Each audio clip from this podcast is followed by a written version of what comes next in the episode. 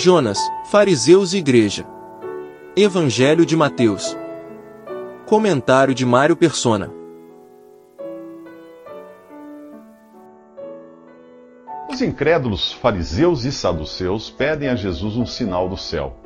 Fariseus e saduceus eram duas seitas dos judeus que não concordavam entre si, mas que se uniram contra Jesus. Um sinal do céu. Se você já leu os evangelhos ou acompanhou esta série até aqui, irá concordar que só faltava o céu cair na cabeça deles.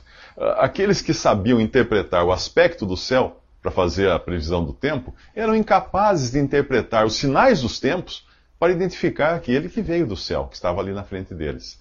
Todos os sinais de que precisavam estavam diante deles e podiam ser conferidos pelos livros dos profetas que previram a vinda de Cristo. Eles assistiam uma espécie de replay ao contrário. Todos nós gostaríamos de viajar ao passado para conhecer algum personagem dos livros de história. Ali era o contrário. Por séculos, os judeus leram sobre o Messias nos livros dos profetas e agora se recusavam a crer no próprio, bem ali na frente deles.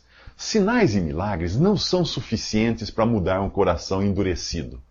Quando você não quer crer, não existe argumento que faça você mudar de ideia. Não é uma questão de evidência, é uma questão de vontade.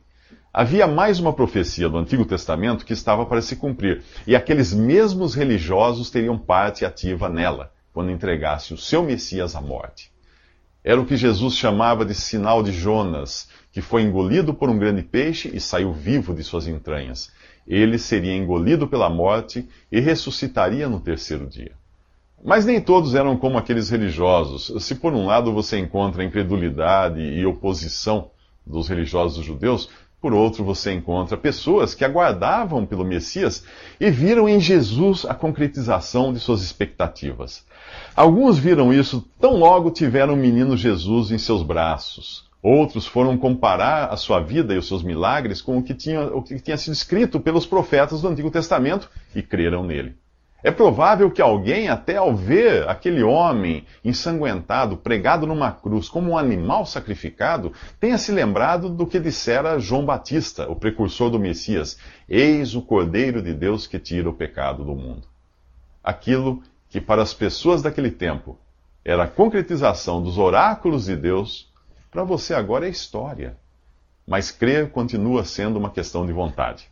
Você acredita em tanta notícia ruim que vê nos jornais e na TV e não vai crer nas boas novas de que Cristo morreu e ressuscitou para salvar você? Ser incrédulo não significa não ter religião. Há muitas religiões que levam as pessoas à incredulidade por alimentarem os seus fiéis com fermento. É o que você vai ver nos próximos três minutos. Jesus chega ao outro lado do mar da Galiléia e os discípulos estão preocupados por terem se esquecido de levar pão. Jesus diz para tomarem cuidado com o fermento dos fariseus e saduceus se eles pensam que está falando de pão. Uh, ele repreende a falta de fé dos discípulos, recordando as duas vezes em que tinha multiplicado os pães. Eles tinham visto Jesus fazer com cinco pães, com cinco pães alimentar cinco mil homens, e com sete pães alimentar quatro mil, fora as mulheres e crianças. Uh, na aritmética de Deus, menos alimenta mais. Mas o assunto aqui não é o fermento do pão, mas o ensino dos fariseus e saduceus. Os fariseus eram extremamente religiosos e legalistas. O capítulo 12 do Evangelho de Lucas diz que o fermento dos fariseus é a hipocrisia. Pessoas que, como mosquitos, costumam engolir camelos e tentam parecer que estão de regime. Os fariseus eram sepulcro caiados, bonitos por fora, mas podres por dentro. Os saduceus, por sua vez, eram racionais, lógicos. Eh, eles negavam a existência de anjos e espíritos, a imortalidade da alma, a ressurreição do corpo, além do castigo eterno. Eram os céticos daquela época. E hoje eles seriam muito bem-vindos nas universidades e até em alguns cursos de teologia por aí. Todavia, ambos eram religiosos e pregavam obediência aos mandamentos de Deus. Onde está o problema então? Nos evangelhos você vai sempre encontrar exemplos de duas pessoas, duas coisas, duas situações antagônicas, representando salvos e perdidos. Nos exemplos e parábolas de Jesus, não é o bom que vai para o céu e o mal para o inferno do ponto de vista moral. É o contrário. Oh, você encontra o fariseu e o publicano. O primeiro religioso e o segundo corrupto. No entanto, é o segundo que é justificado. Tem também a história do filho pródigo e rebelde, que é justificado, e seu irmão que nunca saiu da casa do pai, que não é. Há pouco, no outro episódio, nós vimos a incredulidade dos religiosos judeus herdeiros das promessas de Deus e a fé da mulher descendente dos cananitas, um povo que tinha sido amaldiçoado por Deus no Antigo Testamento, que aceita ser comparada aos cães e é abençoada por Jesus. Dá para perceber um padrão aí? Jesus veio salvar pecadores, não pessoas boas. Fariseus e saduceus acreditavam que podemos merecer alguma coisa de Deus se agirmos corretamente. No livro de Romanos, o apóstolo Paulo fala que Deus justifica o ímpio, não o bom. Quando você tenta fazer algo para merecer a salvação, você faz de Deus o seu devedor. Como se dissesse: Ok, eu fiz a minha parte, agora o Senhor faça a sua. Você não ousaria pensar assim se conhecesse o que realmente nós somos aos olhos de Deus e se conhecesse quem realmente é Jesus.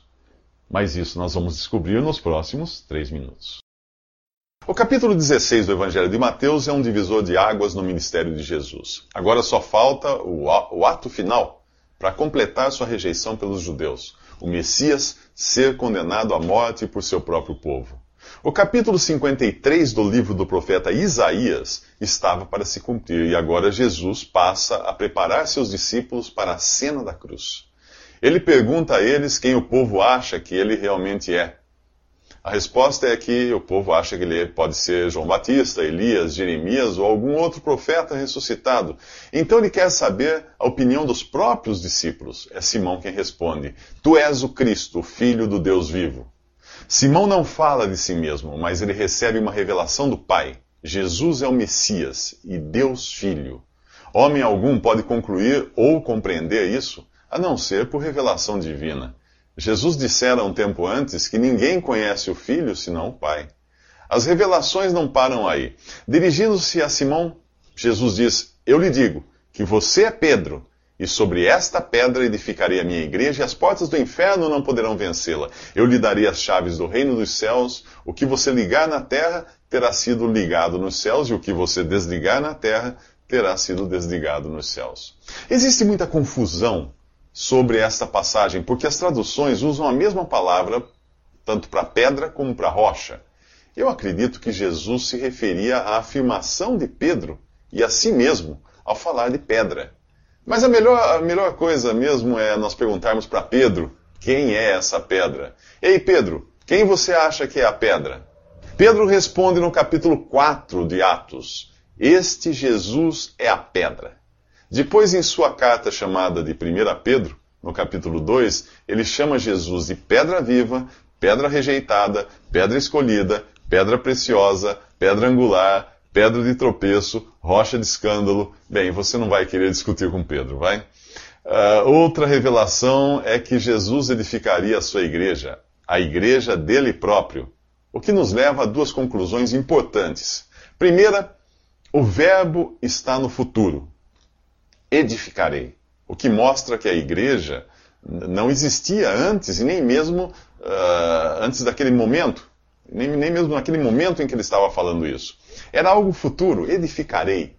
Algo que, que nos remete ao capítulo 2 de Atos, que você pode ler por conta própria. Outra coisa, Jesus diz minha igreja. É dele, de mais ninguém. Quando você escuta algum padre, pastor ou líder religioso usar a expressão minha, igre minha igreja para falar da organização que ele fundou ou do lugar onde congrega, aquela é a igreja dessa pessoa, não de Jesus. Se você quer saber qual é realmente a igreja de Jesus, não perca os próximos três minutos. No capítulo 16 do Evangelho de Mateus, a Bíblia fala pela primeira vez da igreja. Igreja na Bíblia nunca é uma denominação, organização religiosa ou edifício de tijolos. A palavra significa simplesmente reunião ou assembleia, portanto, um grupo de pessoas e não uma entidade jurídica. A igreja é também um organismo vivo, o corpo de Cristo, no qual os membros necessitam uns dos outros e nenhum pode ser amputado. Aquele que é a cabeça do corpo não deixaria isso acontecer. A igreja aparece também como a noiva ou esposa de Cristo, uma união indissolúvel. Uh, na Bíblia não existe igreja A ou igreja B, e ninguém diz eu sou A e sou B e eu sou, sou B. Responda rápido. De que igreja era o apóstolo Paulo? Viu? Só existe uma igreja verdadeira, aquela que Cristo comprou com seu próprio sangue. Pense no exército brasileiro. Só existe um, mesmo que esteja representado em várias cidades. Na Bíblia você encontra a igreja em Éfeso, a igreja em Corinto e assim por diante. É a mesma igreja em diferentes cidades, como acontece com o exército brasileiro. Nunca se trata de outro exército independente ou com outro nome. Assim deveria ser o testemunho da igreja também. O exército brasileiro teve uma data de fundação. A única igreja genuína também ela foi fundada por volta do ano 30 e dela fazem parte todos os que verdadeiramente creem em Jesus.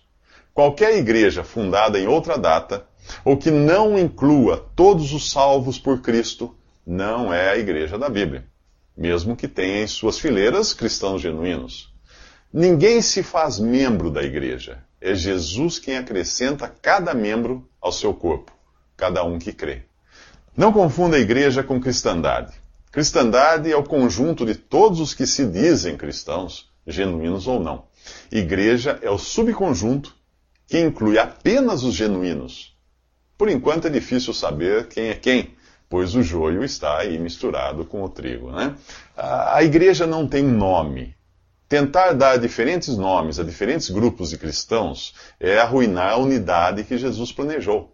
Tentar reunir essas diferentes organizações numa colcha de retalhos é somar o que Deus não mandou dividir.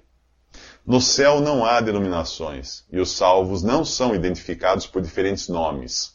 Já ouviu a frase, seja feita a tua vontade, assim na terra como no céu? Já ouviu? Pois é. Essa confusão de igrejas que você vê por aí não tem origem na Bíblia.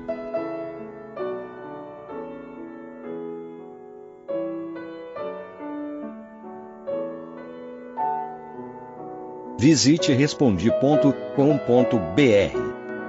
Visite também 3minutos.net.